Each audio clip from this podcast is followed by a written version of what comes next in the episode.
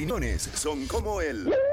Ujú. Todo el mundo tiene uno. Por eso tú escuchas La Garata de la Mega. Let's go. Lunes a viernes por el Habla Música y el 106.995.1 de la Atleta de la Radio. La Mega. Mega.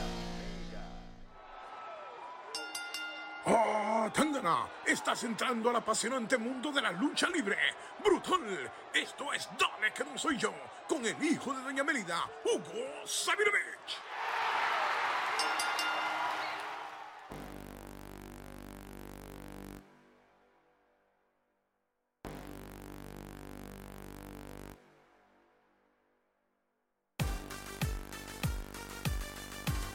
Vamos a darle rapidito por acá. Usted sabe que este es el segmento que se está quedando con esto acá. Oye, dale que no soy yo con el hijo de Doña Mélida, Hugo Sabinovich, a quien le damos la bienvenida acá a la garata de la Mega nuevamente. Hugo, ¿cómo te encuentras?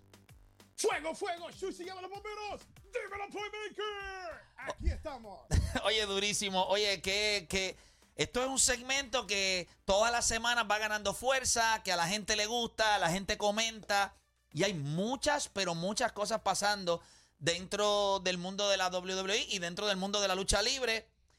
Hugo, vamos a arrancar rapidito, eh, porque hubo mucha acción, hubo muchas cosas, pero entiendo que vamos a arrancar hablando de dos exaltaciones grandes a lo que es el Salón de, de la Fama de, de WWE. Eh, ¿Con qué vamos a arrancar? Bueno, yo creo que hay que comenzar con el monstruo rojo Kane, parte de los hermanos de Ultratumba, y la curiosidad de que este alcalde de Knox County, Tennessee, que ha estado luchando esporádicamente y que el dinero que él lucha lo tiene que donar porque es político, es alcalde, Claro. que sea, que sea anunciado que será exaltado a la clase 2021 por el Undertaker, el hermano de él en la historia de WWE, de toda la fama de, del monstruo rojo. Y en su día de cumpleaños, ¿verdad? Lo hizo en el día de su Oye. cumpleaños, 56 años que cumplió Undertaker. Eso es lo lindo. Saca de su tiempo en el día que le pertenece a él para decirle al alcalde de Knox County, a Kane, oye, yo tengo el privilegio de anunciarte que tú has sido exaltado al Salón de la Fama de la WWE. Eso también demuestra la clase de persona que es el Undertaker y la clase de persona que es Kane. No es secreto para nadie que eh, una de las carreras más brillantes en la WWE es la de Kane. Claro, nunca, nunca creo que tuvo la fama que un Undertaker porque estaba ligado a la historia de, de Undertaker. Oye, pero ser el segundo en la historia de Undertaker y estos monstruos no creo que es nada mal. Y creo que WWE se apuntó algo que, que gustó al fanático porque yo creo que este gigante se merecía estar ahí y que lo hiciera el Undertaker, pues creo que lo hace mucho más interesante. Kane luchó en, luchó en Puerto Rico. Cuando nació la IWA, Ujú. esa fue mi sorpresa. Yo traje a Kane al monstruo rojo para que luchara conmigo en pareja contra Chiqui Star y Víctor de Barigar. Y al final de la historia, como que me exalté yo demasiado por la victoria y choqué un poquito con Kane. Y Kane me aplicó la garra contra lona. Yo quiero que tú sepas, eh, que ese, ese día me hizo un creyente de Kane, porque ese macho me agarró aquí por la garganta y me dio la, la garra contra lona. Este, y le digo a la gente, cuando, cuando yo estoy envuelto en una historia, los luchadores como que se le va la mano más, porque saben que no me, saben que no me toca eso todos los días, así que me dan un regalito. Adicional para que, para que recuerde, para que recuerde eso por siempre. Pero te iba a, a comentar otra cosa, porque no es el único eh, exaltado al Salón de la Fama, si no me equivoco, ¿verdad? No va a ser el No. único. Ahí el, el gigante, el Great Khali, de 7-3, también va a ser exaltado al Salón de la Fama. ¿Qué, qué te pareció esto? Creo que fue una noche de un anuncio de gigantes. Muchos dicen, o dicen las malas lenguas, que se trata de, como están ahora invirtiendo en WWE India, que es un potencial de hacer billones y billones de dólares, y la India tiene también el mundo de Hollywood que se llama Bollywood, y allá es muy famoso de Great Khali. ¿Creen que eso es parte de la estrategia? Yo creo que independientemente de por qué razón se hizo, The Great Khali es un embajador para toda esa área y un- uno de los países más grandes del mundo y creo que eh, ha hecho un trabajo muy fuerte porque ese tipo de gigante sufre de esa enfermedad de gigantismo y ha tenido que llegar a, a nivel de su carrera con golpes, con lesiones, con muchas cosas y siempre nos dio su mejor momento y yo creo que sea político o, o no el- el- el- lo que se está haciendo con él, creo que es merecido y según la reacción de la gente eh, les gusta que este gigante que no es americano, que es de otra parte del planeta Tierra, le den ese merecido eh, homenaje que es exaltarte el Salón de la Fama y sea por, por asuntos de dinero o no, yo creo que es merecido. Yo creo que esto es básicamente, nosotros en la NBA vivimos algo similar cuando la NBA exaltó al Salón de la Fama a Yao Ming. No lo hicieron necesariamente por, no es que él no lo merecía, pero sus números, su, su, no tenía las estadísticas para estar, pero fue un embajador para el juego. Y lo que él significó, obviamente, para esa transición de China a, la NBA y ese mercado, pues básicamente, posiblemente lo mismo que la WWE está buscando eh, con The Great Cali, que obviamente, pues ellos están buscando ese mercado de India, que ahí hay mucho, mucho dinero. Así que yo lo veo más o menos de la misma manera, pero son dos exaltaciones que estoy seguro que los fanáticos de la WWE y de la lucha libre les encanta. Sin embargo, nos tenemos que mover, Hugo, a un tema eh, que obviamente al parecer Bad Bunny es, tema de conversación en cada una de las historias. Sabemos que WrestleMania 37, eh, todo el mundo, todos los cañones están apuntados a este super evento, pero ya al parecer tenemos para todos aquellos que en las redes sociales están locos porque le den una rosca a, Bad Bunny o ver cuánta habilidad pueden enseñar en un, en un encuentro, pues mira, ya tiene rival. Eso es cierto, ¿verdad?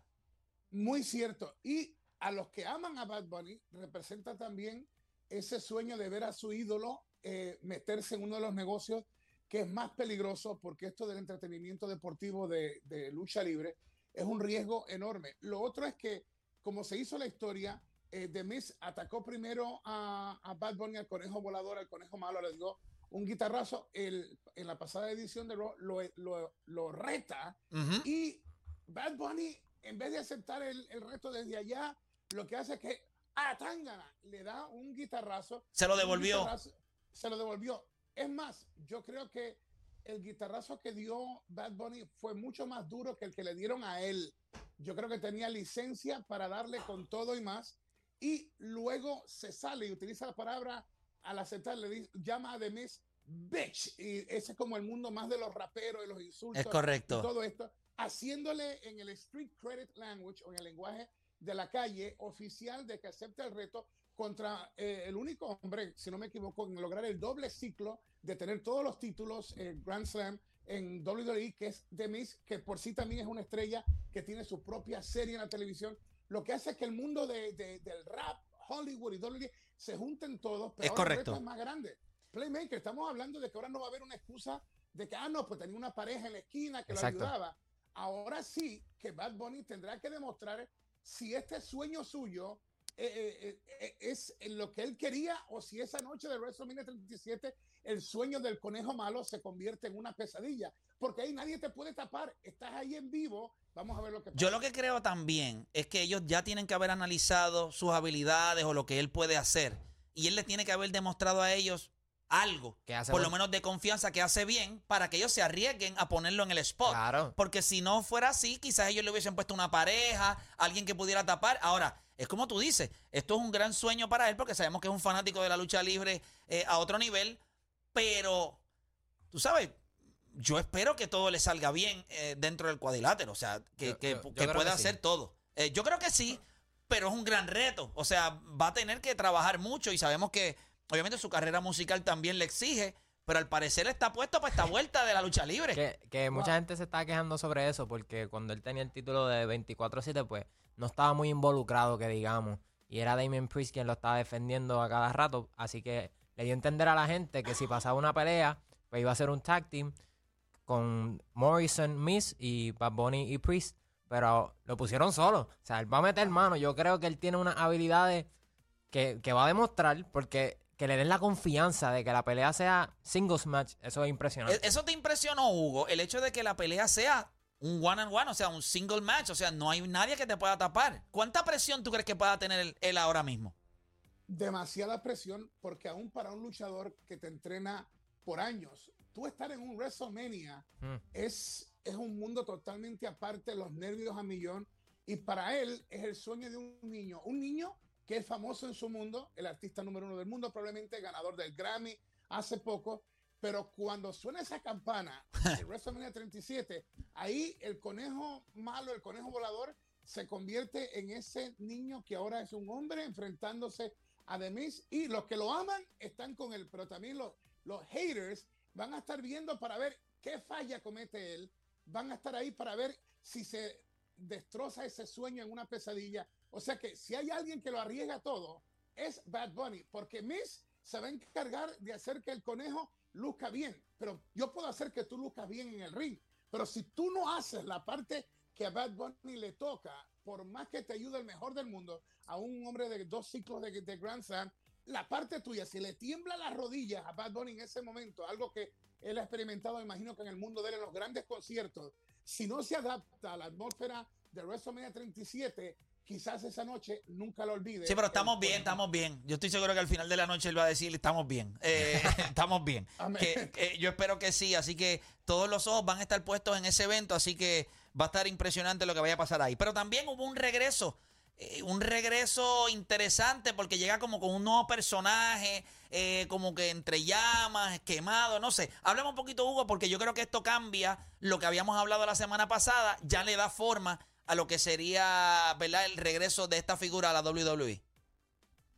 Eh, se esperó demasiado. Yo no creía que era necesario llegar hasta el punto de quemar a un monstruo como The Fiend y, eh, y por más de tres meses tenerlo fuera de la historia y hacer todo lo que un personaje sobrenatural de una película como Child's Play Ujú, eh, regresa como si fuera como si fuera Chucky quemado. Es Y correcto. no sé hasta qué punto hasta qué punto se toca la esencia de lo que ya estaba ya pegado, popular con la gente. Y no es la primera vez. Yo he tenido corajes con WWE porque Wyatt, con su talento, ha sobrevivido cinco, yo creo que cinco grandes personajes que WWE Ujú. ha asesinado creativamente. Y este de, de, de Finn estaba bien ya, estaba bien ya en todo.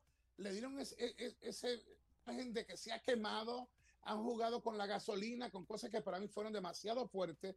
Y entonces de momento sale de entre, de- por el medio del ring, todo lo demás, y, y se forma la grande para el reto de Orton Pero fíjate. Hugo, En lo, te iba, te iba a comentar.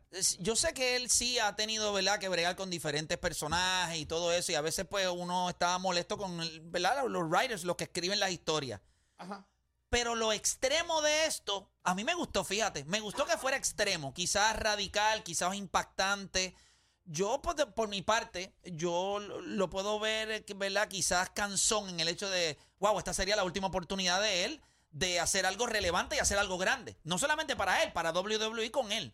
Pero, no sé, yo, yo, a mí me gustó el hecho de que fuera extremo, de- de la de los, eh, ¿cómo te puedo decir? De lo que tuvieron que hacer para quizás impactar el regreso de The Fiend. El problema es que cuando tú comienzas a añadirle todo este tipo de historias a la parte creativa, ya el público es como el tiburón. Una vez que el tiburón eh, huele sangre, ya todo cambia, el panorama cambia. ¿Cómo tú vas de eh, Alexa Bliss lanzar fuego, Sí. de que Randy Orton le sale líquido negro en, en varias, varias veces? Ujú. ¿Cómo tú llevas esto ahora al clímax en WrestleMania 37 cuando estén cara a cara este monstruo Finn y Randy Orton?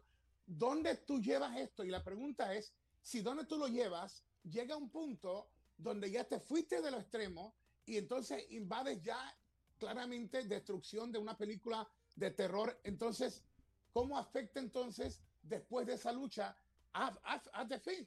Porque la gente si ve efectos sobrenaturales, ya no va a estar satisfecho con cualquier lucha. Ya va a esperar que... Sí, eso el- sí, el la vara, eh, eso sí, eso entiendo. Cuando tú haces esto para comenzar, entonces la vara, ¿hasta qué punto tú vas a tener que llegar? Vas a seguir subiéndola. Esa, esa, sí, esa parte sí yo la puedo entender, pero que Hugo, ¿qué tal si cogemos llamadas? ¿Te parece? Mira, vamos a coger llamadas de la gente. ¿Qué les pareció el regreso de The Finn eh, con su nuevo personaje? Eh, 787-620-6342.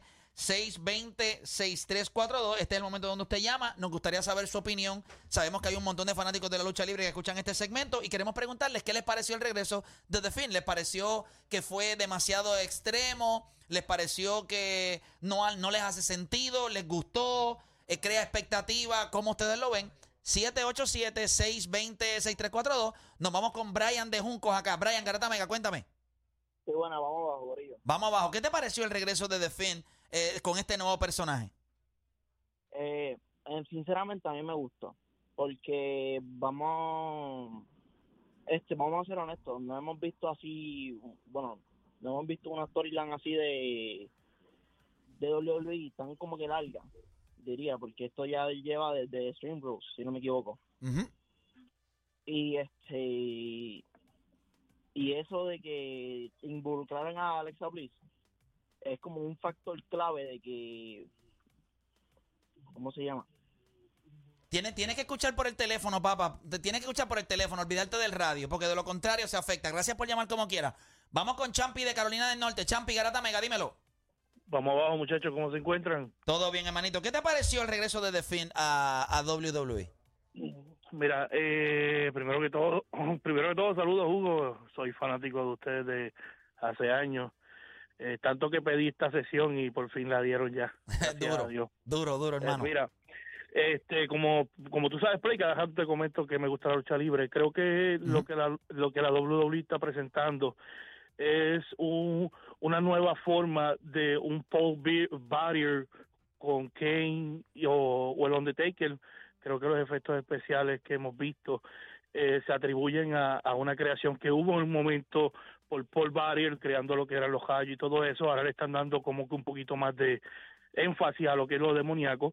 Creo que lo, eh, en WrestleMania va a haber una unión entre The Finn y un monstruo llamado Randy Orton, que es lo que veo que está tratando de sacar a Alexa Bliss con, con un control manejable, eh, usando a Alexa Bliss como manejadora. Y lo veo muy bien porque si AJ Styles y Homos se coronan campeones en Raw, en WrestleMania vemos a un Finn y un Viper endemoniado luchando contra ellos dos y sería una gran atracción a lo- al título en pareja. Durísimo. ¿Qué te parece eso, Hugo, que acaba de comentar eh, Champi de Carolina del Norte? Eh, De, la, de, de lo que están tratando de hacer de la unión. trabajaría, pero el punto es que han desprestigiado tanto las luchas en parejas que sería otro ciclo donde habría que invertir tiempo en llevar el tipo de contienda en parejas a un nivel que la gente lo pueda aceptar una lucha estelar eh, individual, porque han hecho un trabajo horrible con la división en pareja. Vamos rapidito con Elix de Ponce. Elix Garata Mega. Elix, Saludos muchachos, les felicito por el programa. gracias, papá, Saludos. gracias. ¿Qué te, qué te pareció el regreso de The Finn, obviamente, con este nuevo personaje, los efectos especiales y todo? Eso, esa gente son unos monstruos con eso. Quieren hacer una, un Hollywood lucha, un Hollywood wrestling. Y es espectacular. A mí me encanta la lucha libre, brother. No importa donde sea, sea aquí, allá afuera. Soy wrestling por siempre. Y enviarle un saludo a Gus Sabinovich, a Tangana, brother. Durísimo, ahí, ahí te envío un saludito ahí. Vamos con Luis de Maricao. Luis Garata Mega, dímelo. Saludos, vamos abajo. Vamos Ah. abajo. ¿Qué te pareció el regreso de The Finn con este nuevo personaje? Pues eh, me preocupa para qué van a hacer después de WrestleMania con él, porque está perfecto para la rivalidad que tiene con Randy Orton y se ve muy bien. Lo que no me gusta del fuego es, como dice Hugo también, que a veces lo dice cuando habla en lucha libre online, que es cuando tiran la bola de fuego a Alexa Bliss, eso se ve terrible, no deben jugar con eso, pero me preocupa mucho qué van a hacer con él después de WrestleMania, qué planes van a tener Sí, con eh, él. Eso es eso, lo- yo entiendo. Gracias por llamar. Ajá. Ahí es donde está el problema, porque Randy Orton pues, puede ser un rival bueno, pero si le gana a Randy Orton, ¿quién va a enfrentarse a él? O sea, ya no sería luchador, sería algo sobrenatural. Y ahí es donde yo entiendo que se le va a hacer un poco difícil a WWE pues bregar con, con este personaje de The Finn. Vamos con el doctor de la calle, doctor Garata Mega. Vamos abajo, mi gente, ¿cómo estamos? Todo bien, hermanito. Gracias por llamar. Cuéntame, ¿qué te pareció el regreso? Mira, yo, yo lo que creo es que lo que están volviendo es a la... Están, mo- es tienen lo moderno con lo antiguo. Hace falta un personaje así. A mí me encantó porque cuando la lucha libre en los 90 estaba teniendo, pues, estaba subiendo. Ellos trajeron, creo que fueron los 90, si no me equivoco, 80 y pico. Trajeron a el Undertaker y fue un cambio increíble. Y lo trajeron de un hombre muerto que no tenía efecto a que saliera volando, a que saliera de ring. Entonces, van a hacer lo mismo con este personaje, es que necesitan ese público de nuevo. Necesitan atraer ese público que le gusta lo que es dark side, tú sabes, eh, las cosas extremas.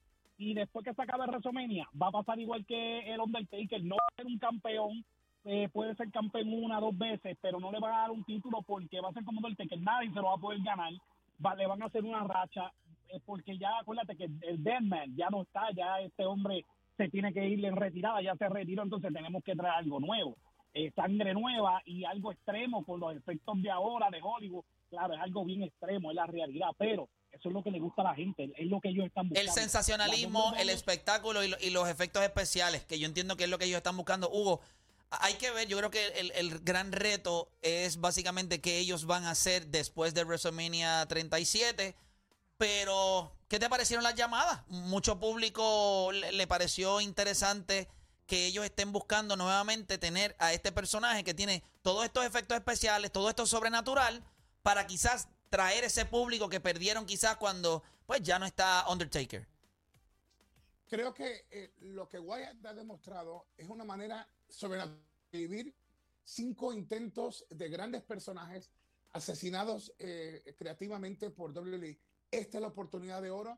Yo estoy de acuerdo con los fanáticos. Eh, Kane está fuera, Undertaker ya retirado, 56 años. Hace falta esos monstruos. Yo creo que ese no es el problema. El problema es dónde han llegado, Ujú. lo- dónde lo han llevado y el, el uso excesivo de lo que es la gasolina y el fuego y todo para, en vez de dejarlo con, el, con el- el- la indumentaria que tenía ya original, ahora lo traen con, con un look que yo te, yo te digo, de la manera mercadiable, se ve como una copia de una película barata. Y el fin era de fin, porque había sido creado por un artista especial, Es todo, y era bien original. Eh, todo lo que puede pasar se va a decir en WrestleMania. Yo lo que quisiera ver es que el monstruo que sobreviva y de fin sea alguien que pueda estar en el balance correcto, lo sobrenatural con la historia de la lucha libre y que los dos mundos estén felices y que se pueda crear oponentes especiales para que este monstruo de fin logre llenar las expectativas que tiene el público y también la WWE, que es un negocio de billones de Te pregunto, Hugo, para terminar, ¿realmente tú piensas que hay una alta expectativa con él? O sea, su regreso y este personaje. ¿Tú entiendes que el público eh, está en eso? En, las expectativas del público están bien altas y eso también te preocupa. Me preocupa demasiado porque el personaje ya estaba donde tenía que estar y quemarlo, hacerlo desaparecer por este tiempo, hacer que regrese con algo que, que no me gusta tanto como el original, pero el hombre, Bray Wyatt, el hombre dentro del personaje de The es tan bueno que ha logrado sobrevivir, pero llega un momento en la vida que han abusado tanto de ese personaje o de ese luchador que ya la gente como que le pierde fe a respaldar algo que dice en dos días, Lo en matan. dos semanas, lo matan. Entonces la gente, la gente quiere meterse con alguien que sepa que va a estar después, después, después y después. Y ese después en este momento solo llega hasta WrestleMania 37. Sí, y, eh, el- el- es verdad. Eh, Cómo tú construyes para que la gente se vaya detrás del personaje y cree confianza y apego, sino que la gente lo que diga, pues, pues, posiblemente es WrestleMania, lo matan y se acaba. Pero nada, Hugo, la gente los puede seguir a través de Lucha Libre Online, ¿verdad? Para todo lo que tiene. Sí. ¿Qué tienes próximo en Lucha noche- Libre Online? Dímelo. esta noche siempre celebramos lo que hacemos aquí en, en Dale que no soy yo, siguiéndolo en las 9. Es en, en las 9 de la noche en las plataformas de nosotros. ¿Por qué? Porque nosotros honramos el hecho que dos gigantes, la Mega, eh, la Garita, Dale que no soy yo, Playmaker, estemos haciendo esto para el público. Y a las 9 seguimos la historia en Lucha Libre Online con algo que siempre viene exclusivo el día en que aparecemos aquí en este gigante llamado La Mega y un Atangana por poquito. Durísimo, así que gracias Hugo, y usted sabe, dale que no soy yo por aquí, por la Mega, la Garata, Lucha Libre Online, haciendo este junte durísimo. Gracias a todos los que nos apoyan. Hugo, nos vemos la semana que viene y usted sabe, esta noche, 9 de la noche, eh, Lucha Libre Online con un programa que va a continuar hablando de todo lo que se habló acá en Dale que no soy yo. Nosotros Ahí está Playmaker. Playmaker le da tremenda contralona al conejo malo. ¡Fua! ¡Fua! ¡Fua! Dale que no soy yo. Durísimo, ahí estaba Hugo Sabinovich. Gracias, papá, por estar acá con nosotros. Nosotros hacemos una pausa y cuando regresemos, nosotros venimos con nuestra garata del día. ¿Quién tiene más presión hoy en la NBA? ¿Qué equipo tú entiendes hoy que tiene más presión en la NBA? Ya les adelanté. No vengan con payasadas y estupideces a venir a decirme los Lakers de Los Ángeles. Aquí no hay presión. No sé si ustedes recuerdan, pero en el verano pasado, eh, o, no, no llegó al verano, ¿verdad? Porque se atrasó un poquito, pero el equipo campeón eh, de esta temporada eh, fueron los Lakers. Aquí no hay presión. ¿Quién es el equipo? ¿Cuál es el equipo con mayor presión en la NBA? Venimos hablando de eso. 787-620-6342.